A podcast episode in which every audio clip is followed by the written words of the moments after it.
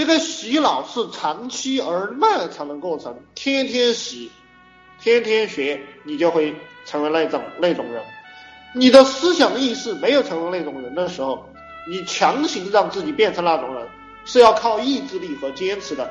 而世界上本来就没有意志力和坚持这个说法，人是不需要坚持的，人本来就在坚持之中，人本来就在活着的状态之中。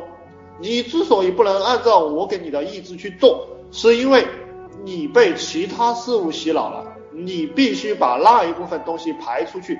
然后用我这一部分去洗你的脑，你才会变成这样的人，好不？我希望你听懂了啊。